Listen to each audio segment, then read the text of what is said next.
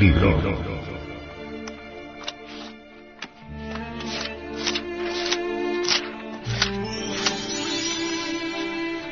Tratado de Psicología Revolucionaria.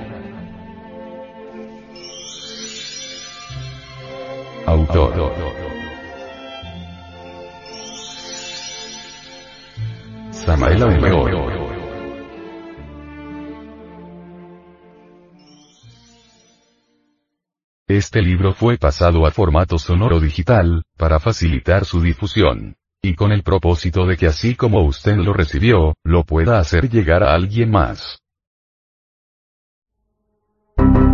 Capítulo 30. El centro de gravedad permanente. No existiendo una verdadera individualidad, resulta imposible que haya continuidad de propósitos. Si no existe el individuo psicológico, si en cada uno de nosotros viven muchas personas, si no hay sujeto responsable, sería absurdo exigirle a alguien continuidad de propósitos. Bien sabemos que dentro de una persona viven muchas personas, entonces el sentido pleno de la responsabilidad no existe realmente en nosotros. Lo que un yo determinado afirma en un instante dado, no puede revestir ninguna seriedad debido al hecho concreto de que cualquier otro yo puede afirmar exactamente lo contrario en cualquier otro momento. Lo grave de todo esto es que muchas gentes creen poseer el sentido de responsabilidad moral y se autoengañan afirmando ser siempre las mismas. Personas hay que en cualquier instante de su existencia vienen a los estudios gnósticos, resplandecen con la fuerza del anhelo, se entusiasman con el trabajo esotérico y hasta juran consagrar la totalidad de su existencia a estas cuestiones. Incuestionablemente todos los hermanos de nuestro movimiento llegan hasta admirar a un entusiasta así. Uno no puede menos que sentir gran alegría al escuchar personas de esta clase, tan devotas y definitivamente sinceras. Sin embargo el idilio no dura mucho tiempo, cualquier día debido a tal o cual motivo justo o injusto, sencillo o complicado, la persona se retira de la gnosis, entonces abandona el trabajo y para enderezar el entuerto, o tratando de justificarse a sí misma, se afilia a cualquier otra organización mística y piensa que ahora va mejor. Todo este ir y venir, todo este cambiar incesante de escuelas, sectas, religiones, se debe a la multiplicidad de yoes que en nuestro interior luchan entre sí por su propia supremacía. Como quiera que cada yo posee su propio criterio, su propia mente, sus propias ideas, es apenas normal este cambio de pareceres, este mariposear constante de organización, de ideal en ideal, etc. El sujeto en sí, no es más que una máquina que tan pronto sirve de vehículo a un yo como a otro. Algunos yoes místicos se autoengañan, después de abandonar tal o cual secta resuelven creerse dioses, brillan como luces fatuas y por último desaparecen. Personas hay que por un momento se asoman al trabajo esotérico y luego en el instante en que otro yo interviene, abandonan definitivamente estos estudios y se dejan tragar por la vida. Obviamente si uno no lucha contra la vida, ésta se lo devora y son raros los aspirantes que de verdad no se dejan tragar por la vida. Existiendo dentro de nosotros toda una multiplicidad de yoes, el centro de gravedad permanente no puede existir. Es apenas normal que no todos los sujetos se autorrealicen íntimamente. Bien sabemos que la autorrealización íntima del ser exige continuidad de propósitos y como quiera que es muy difícil encontrar a alguien que tenga un centro de gravedad permanente, entonces no es extraño que sea muy rara la persona que llegue a la autorrealización interior profunda. Lo normal es que alguien se entusiasme por el trabajo esotérico y que luego lo abandone. Lo extraño es que alguien no abandone el trabajo y llegue a la meta. Ciertamente y en nombre de la verdad, afirmamos que el Sol está haciendo un experimento de laboratorio muy complicado y terriblemente difícil. Dentro del animal intelectual equivocadamente llamado hombre, existen gérmenes que convenientemente desarrollados pueden convertirse en hombres solares. Sin embargo no está de más aclarar que no es seguro que esos gérmenes se desarrollen, lo normal es que se degeneren y pierdan lamentablemente. En todo caso los citados gérmenes que han de convertirnos en hombres solares necesitan de un ambiente adecuado, pues bien sabido es que la semilla en un medio estéril no germina, se pierde. Para que la semilla real del hombre depositada en nuestras glándulas sexuales, pueda germinar se necesita continuidad de propósitos y cuerpo físico normal. Si los científicos continúan haciendo ensayos con las glándulas de secreción interna, cualquier posibilidad de desarrollo de los mencionados gérmenes podrá perderse. Aunque parezca increíble, las hormigas pasaron ya por un proceso similar, en un remoto pasado arcaico de nuestro planeta Tierra. Uno se llena de asombro al contemplar la perfección de un palacio de hormigas. No hay duda de que el orden establecido en cualquier hormiguero es formidable. Aquellos iniciados que han despertado conciencia saben por experiencia mística directa, que las hormigas en tiempos que ni remotamente sospechan los historiadores más grandes del mundo, fueron una raza humana que creó una poderosísima civilización socialista. Entonces eliminaron los dictadores de aquella familia las diversas sectas religiosas y el libre albedrío, pues todo ello les restaba poder y ellos necesitaban ser totalitarios en el sentido más completo de la palabra. En estas condiciones, eliminada la iniciativa individual y el derecho religioso, el animal intelectual se precipitó por el camino de la involución y degeneración. A todo lo antes dicho se añadieron los experimentos científicos. Transplantes de órganos, glándulas, ensayos con hormonas, etcétera, etcétera, etcétera, cuyo resultado fue el empequeñecimiento gradual y la alteración morfológica de aquellos organismos humanos hasta convertirse por último en las hormigas que conocemos. Toda aquella civilización, todos esos movimientos relacionados con el orden social establecido se volvieron mecánicos y se heredaron de padres a hijos. Hoy uno se llena de asombro al ver un hormiguero, mas no podemos menos que lamentar su falta de inteligencia. Si no trabajamos sobre sí mismos, involucionamos y degeneramos espantosamente. El experimento que el Sol está haciendo en el laboratorio de la naturaleza, ciertamente además de ser difícil ha dado muy pocos resultados. Crear hombres solares solo es posible cuando existe verdadera cooperación en cada uno de nosotros. No es posible la creación del hombre solar si no establecemos antes un centro de gravedad permanente en nuestro interior. ¿Cómo podríamos tener continuidad de propósitos si no establecemos en nuestra psiquis el centro de gravedad?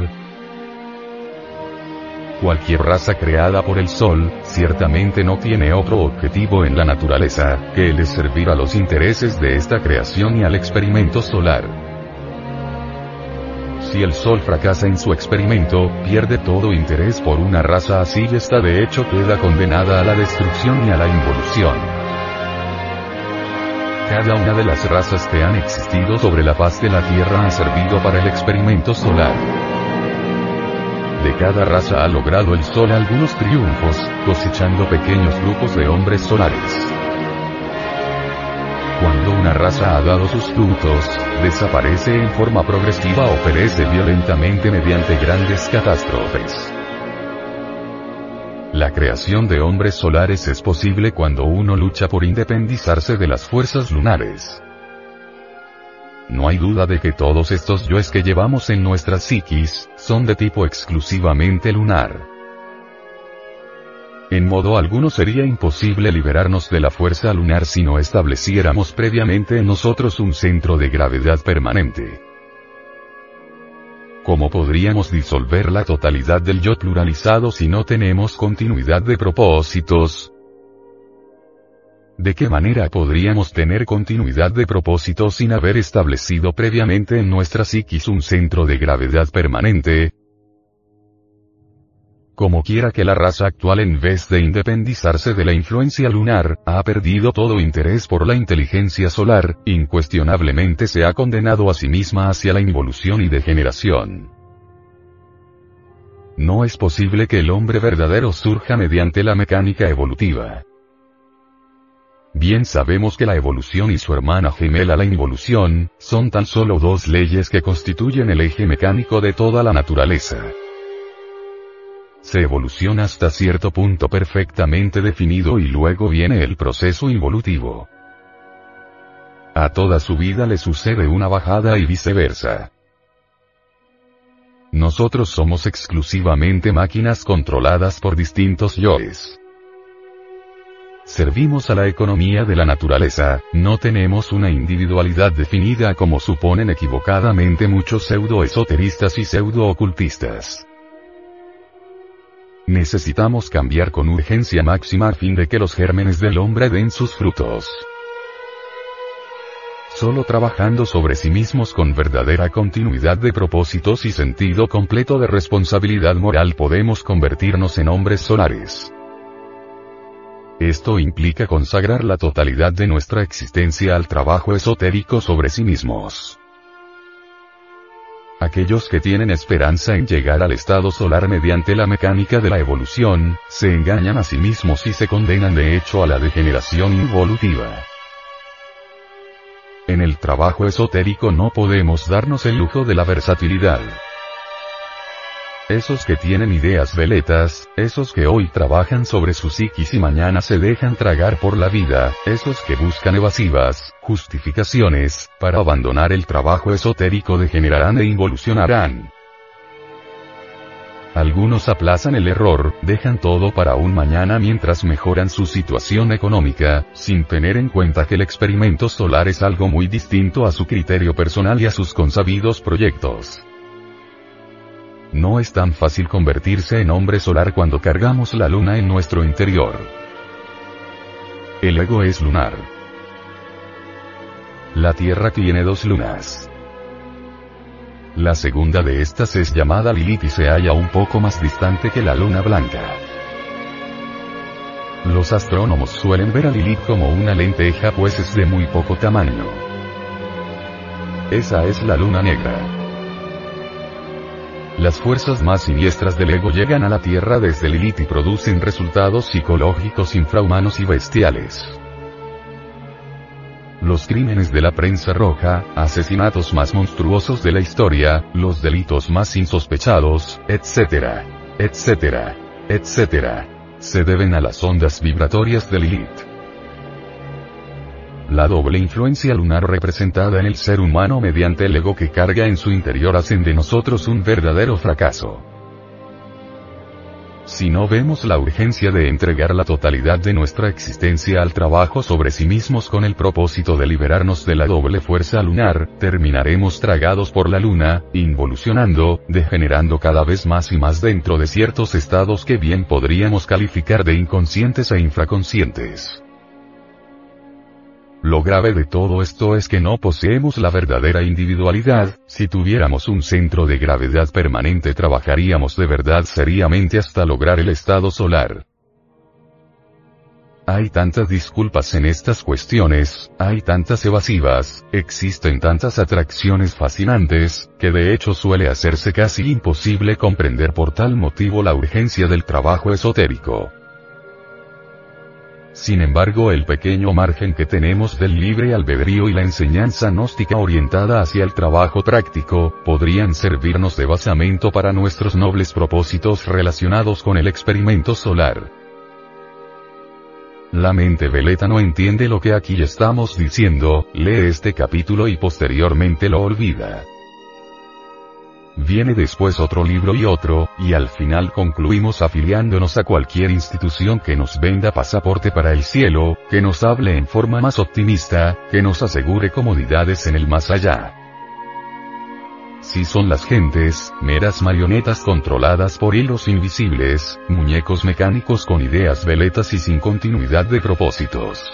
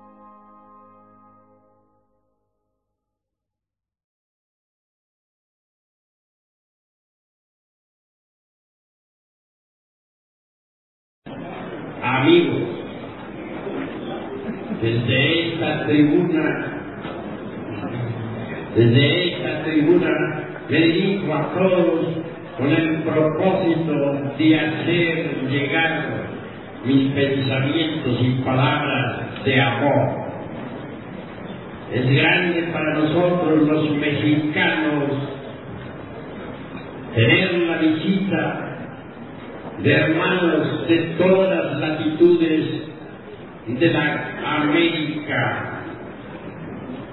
Ciertamente nosotros los mexicanos tenemos una rica antropología que compartimos con todos los pueblos, naciones y lenguas. Nuestra patria mexicana contiene tesoros preciosos de sapiencia está dispuesta para que los estudiosos puedan beber allí el sumo de la sabiduría. En este gran banquete hemos de regocijarnos todos, hemos de congratularnos con infinita alegría ha llegado la hora de comprender que en todos los países del orbe palpita la sabiduría oculta. Ha llegado la hora de entender que bajo las pirámides de Egipto floreció la sabiduría de los hierofantes.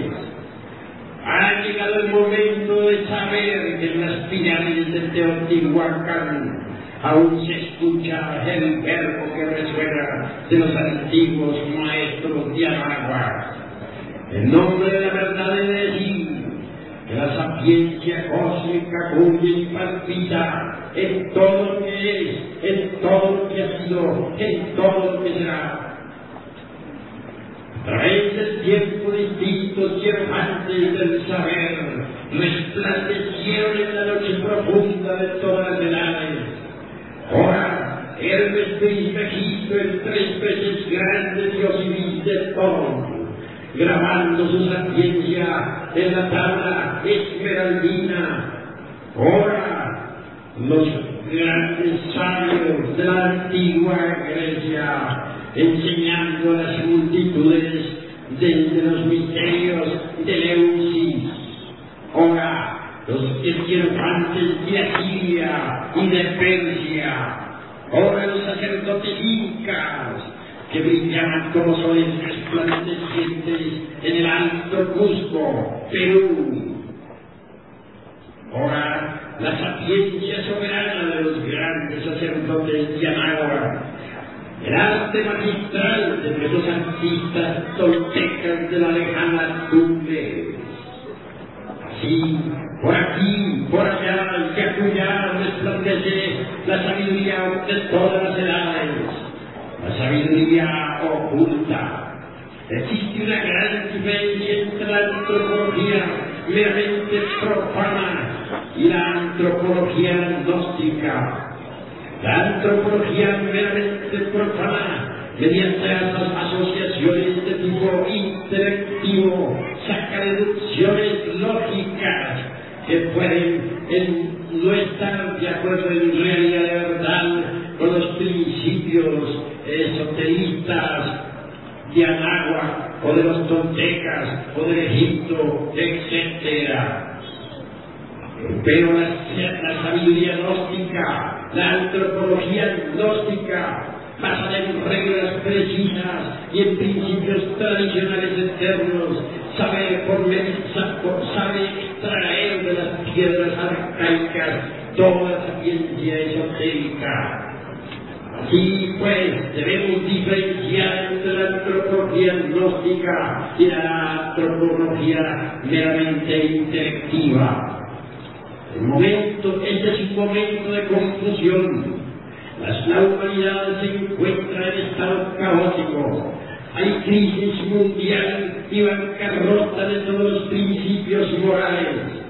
La gente se ha lanzado a la guerra unos contra otros y todos contra todos. En este momento de, confusión mundial y de bancarrota de, todas, de todos los aforismos y principios herméticos, no nos queda más remedio que ahondar en la sabiduría del pasado, extraer de los códices la orientación precisa para guiarnos en el momento presente. Beber en la fuente tradicional de la augusta sabiduría de la naturaleza. Buscar los primeros cauces de la sapiencia cósmica. El momento ha llegado en que nosotros debemos volver nuevamente a estudiar los libros clásicos, pero con ojo avisor, sabiendo, sabiendo sacar de entre la letra que mata el espíritu que da vida. El hombre en sí mismo es un misterio. Los antiguos dijeron, no se te hombre, conócete a ti mismo y conocerás al universo y a los dioses. Ha llegado la hora de investigar a fondo de salir al encuentro nuestro propio destino, de ahondar en las profundidades de sí mismos. A través de diversos estudios antropológicos y psicológicos, llegamos a la conclusión lógica de que el animal intelectual equivocadamente llamado hombre, en realidad de verdad, Incuestionablemente, si colocamos a un hombre y a un animal intelectual frente a frente, veremos que físicamente se parecen. Mas si los observamos psicológicamente, podremos anotar cuán distintos son. El momento ha llegado en que nazca el hombre dentro de nosotros mismos, aquí y ahora. Existen fuentes tradicionales de conocimiento que nos indican con exactitud cuál es el camino que conduce al advenimiento del hombre. Ante todo es necesario que haya verdadero amor a la sabiduría ante todo es necesario que haya disponibilidad al hombre. Dice la antropología esotérica gnóstica que solo en este momento está haciendo un gran ensayo, el entubo ensayo de la naturaleza. El sol quiere crear hombres. Cuentan viejas tradiciones que se pierden en la noche profunda de todas las durante la época de Abraham hubo una buena cantidad de creaciones humanas. En las épocas del cristianismo, durante los primeros ocho siglos, también hubo una buena cantidad de creaciones humanas. En la Edad Media se hicieron algunas creaciones en estos momentos, el sol, dicen las viejas tradiciones, está haciendo un último esfuerzo por crear al hombre. El sol ha depositado en las glándulas sexuales de cada ser viviente los gérmenes para el hombre. Ahora solo nos toca cooperar con el sol para que nazca el hombre dentro de nosotros mismos, aquí y ahora. La creación del hombre es un problema dificilísimo. Se necesita cooperar con el sol para que nazca el hombre. Si nosotros no cooperamos con el sol, el hombre, el hombre no podrá nacer dentro de nosotros. Usted puede cooperar con el sol para que el hombre nazca en nosotros. La semilla para el hombre está dentro de nosotros. Cooperemos con el sol y esa semilla germinará. No todos los millones de seres humanos que pueblan la paz de la tierra son hombres, pero los gérmenes para el hombre están ubicados dentro de las glándulas endócrinas sexuales de los animales intelectuales equivocadamente llamados hombres. Así como la mariposa se forma dentro de su oruga, así también dentro del animal intelectual puede germinar el hombre. Pues por medio de la evolución, como el hombre puede nacer en nosotros, es a través de la revolución de la conciencia, quienes preconizan el dogma de la evolución como fundamento de la autorrealización íntima del ser, están perfectamente equivocados. Solo a través de la revolución de la conciencia puede nacer el hombre dentro de cada uno de nosotros. Federico Nietzsche habla del superhombre. Olvidó Federico Nietzsche que antes que el superhombre resplandezca sobre la paz de la tierra, debe nacer el hombre. Dijeron, los dioses crearon a los hombres de manera y después de haberlos creado, los fusionaron con la divinidad. Luego añade un códice, no todos los hombres logran fusionarse con la divinidad. Obviamente, primero debe nacer el hombre mediante la creación de los cuerpos existenciales superiores del ser. Después, posteriormente, integrarse con la divinidad. Cuando el hombre se integra con la divinidad, nace el superhombre.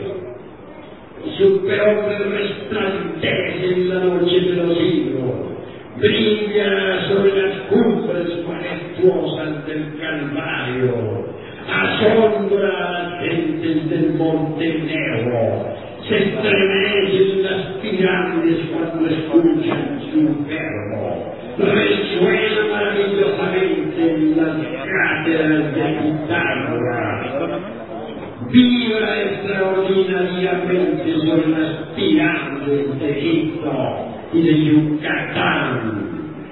Un sol hace resplandecer el alto Cusco del Perú. Superhombre brilla por un instante y luego desaparece entre las multitudes. El superhombre está más allá del bien y del mal. Conoce lo bueno de lo malo y lo malo de lo bueno. Al superhombre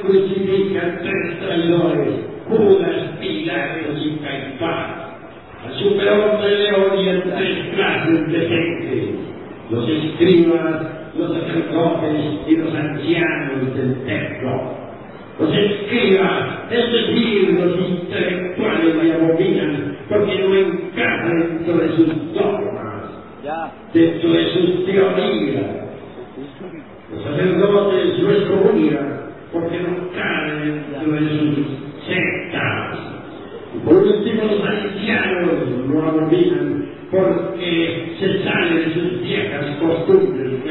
reaccionarias y conservadoras.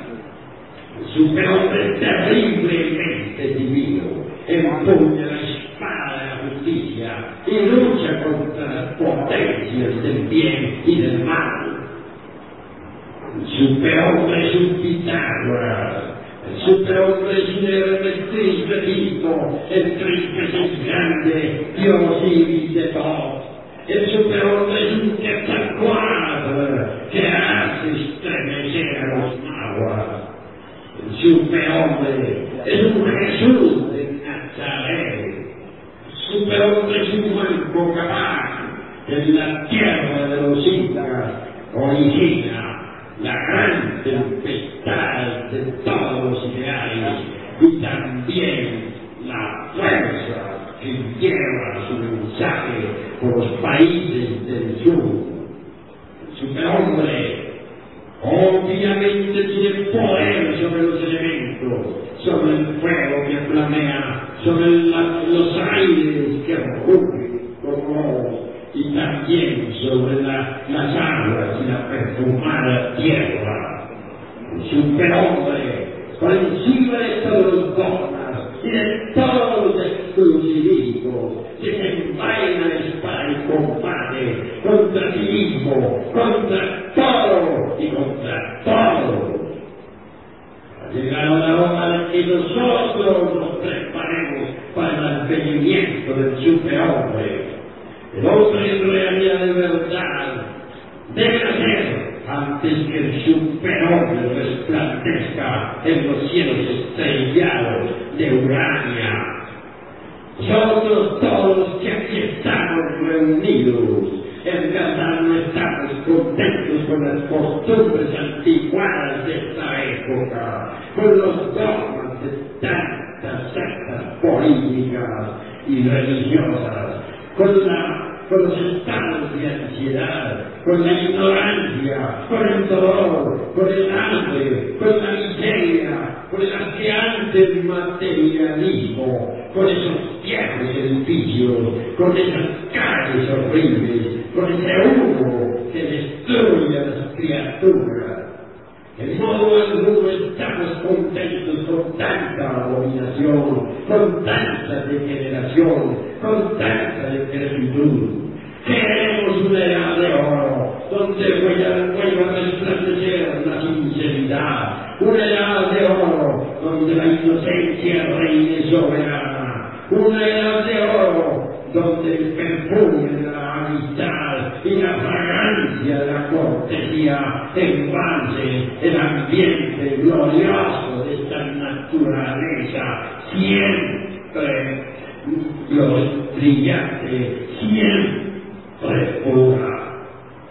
Amigos, si por algo estamos reunidos aquí es porque estamos descontentos con todas las porquerías de esta época. Si por algo queremos un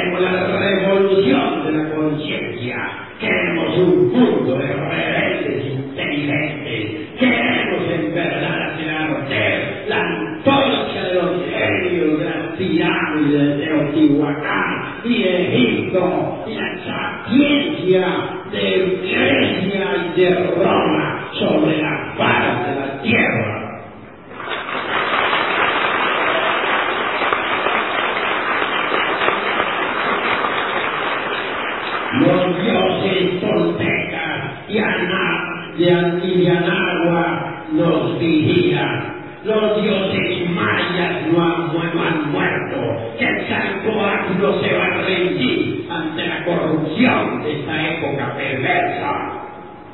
Amigos, este gran banquete de la amistad es verdaderamente un banquete de luz, un banquete donde florece el verbo de los hierofantes, un banquete iluminado por el Cristo cósmico, un banquete donde vuelven a verse en las mujeres los ojos de las antiguas Libias, los ojos de las sacerdotisas de Tebas y de Memphis, los ojos de esas divinas doncellas de las pirámides del sol y de la luna. Prote-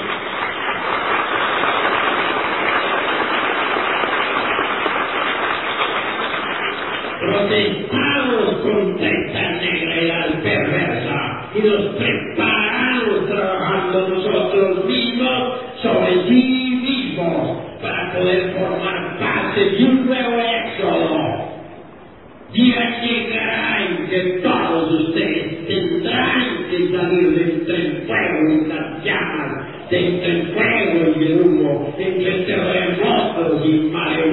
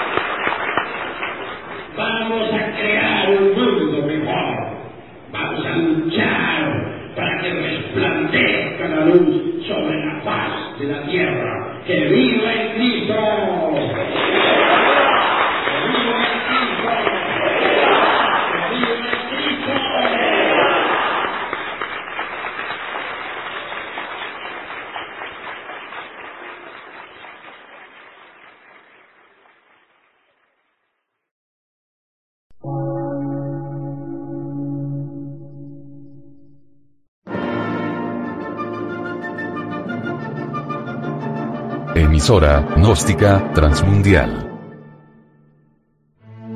Por una nueva civilización y una nueva cultura, sobre la faz de la Tierra.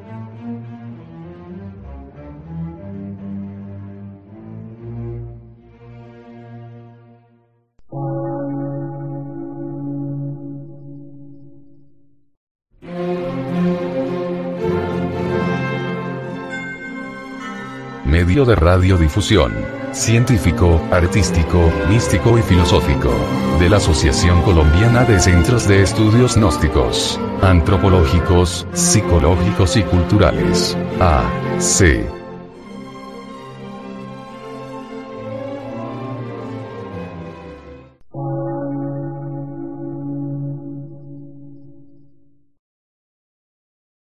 Lectura en movimiento. Difusión sin fronteras.